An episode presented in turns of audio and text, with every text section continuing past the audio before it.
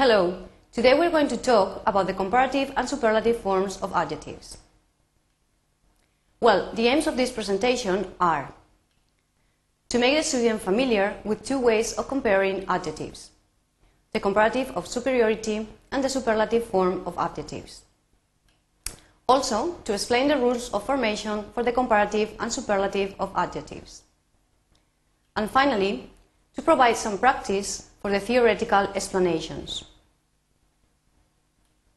Okay, adjectives. As you know, adjectives are words which normally describe nouns, things and people.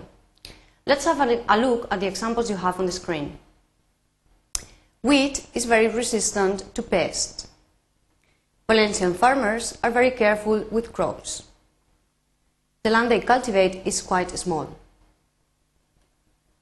Okay, now we're going to have a look at the first type, case A, which is the comparative of superiority.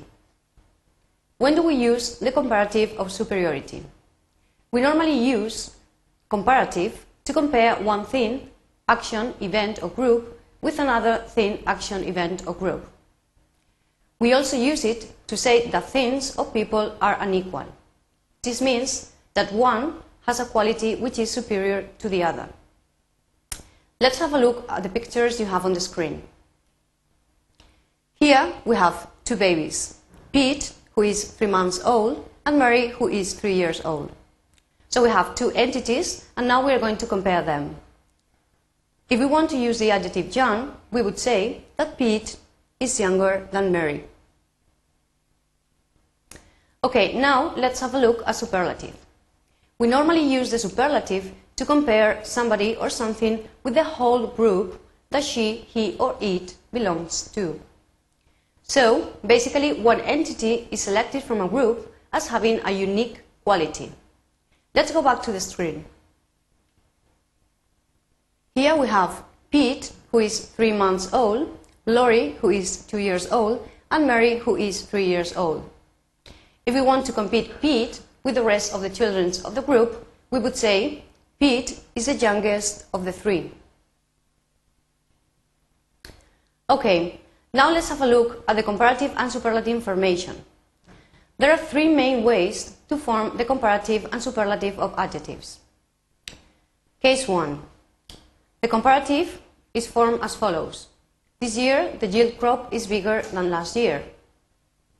And the superlative would be, my pumpkin is the biggest of the fair. Okay, case number two. The comparative, organic crops are healthier than those treated with pesticides. And superlative, organic crops are the healthiest. Case number three. The comparative, organic crops are more resistant to weeds than genetically modified crops. And the superlative forms, from the crops we cultivate in this area, rice is the most resistant to adverse conditions. Now we are going to have a look at the formation of case 1 in more detail. For one syllable adjectives, you have to use, for the comparative, the adjective plus er plus than. For example, oranges from Valencia taste nicer than oranges from California. So you have two entities, oranges from Valencia and oranges from, from California. To form the superlative, we have the plus the adjective plus est. For example, oranges from Valencia are the nicest I have ever tried. Okay, for two syllable adjectives ending in y, for example, silly, busy, healthy, pretty, heavy, we normally use the following. For the comparative, we use the adjective plus er plus than. For example, clay soils are drier than lime ones. For the superlative, we use the plus the adjective plus est. Potatoes are the easiest crop to be grown. Finally, for case 3, for most other adjectives of two or more syllables, we use, for the comparative, more or less plus the adjective plus than. For example, our crops are more resistant to pests than yours. Or we say using manure is more beneficial than using chemical products. Right.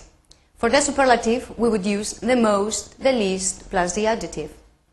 Our crops are the most resistant to pests, or using manure is the most beneficial method of fertilizing the soil. Be careful because for some adjectives we use both er or more or less. For example, quiet, quieter, quietest, or the more quiet, the most quiet. Okay, now we are going to have a look at some peculiarities in the formation of the comparative and superlative of adjectives. If the one syllable adjective ends with an E, you just have to add R for the comparative form and ST for the superlative. If you have a look at the examples here, we have large and larger and the largest, wise, wiser and the wisest.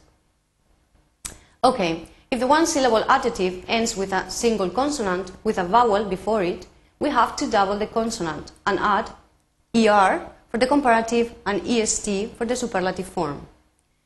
So have a look at the examples on the screen. Big, bigger, the biggest, thin, thinner, the thinnest, and fat, fatter, the fattest. And now let's have a look at some irregular comparative and superlatives.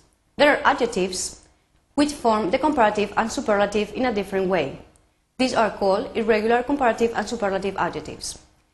You have the table on the screen.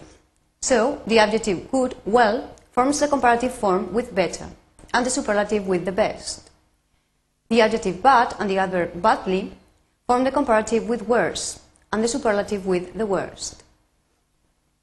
Little and few have less and fewer for the comparative, and the least, the fewest for the superlative.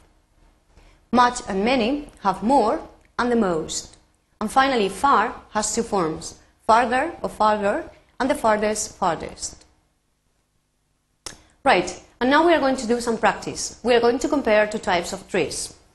In the two following slides, you have information about white oak, okay, and the blue oak. So you have information about scientific name, common names, height, fire tolerance, longevity, the acorn, sprouting and size. What you have to do is study this information carefully and then complete the sentences in this exercise. Compare the blue and the white oak to complete the sentences below with the right form of the adjective in brackets. Right, so the first example says, the blue oak leaves blank, long short than the white oak. The white oak is tall small than the blue oak. The blue oak tolerates brush fires well badly than the white oak. The blue oak lives in temperate sites than the white oak. The acorn of the blue oak matures fast and slow than that of the white oak. The white oak has many or few common names than the blue oak. Okay, and here go the solutions. The blue oak lives longer than the white oak the white oak is taller than the blue oak. The blue oak tolerates brush fires worse than the white oak. The blue oak lives in more temperate sites than the white oak. The acorn of the blue oak matures slower than that of the white oak. And the white oak has fewer common names than the blue oak. And this is all for today. Thank you very much.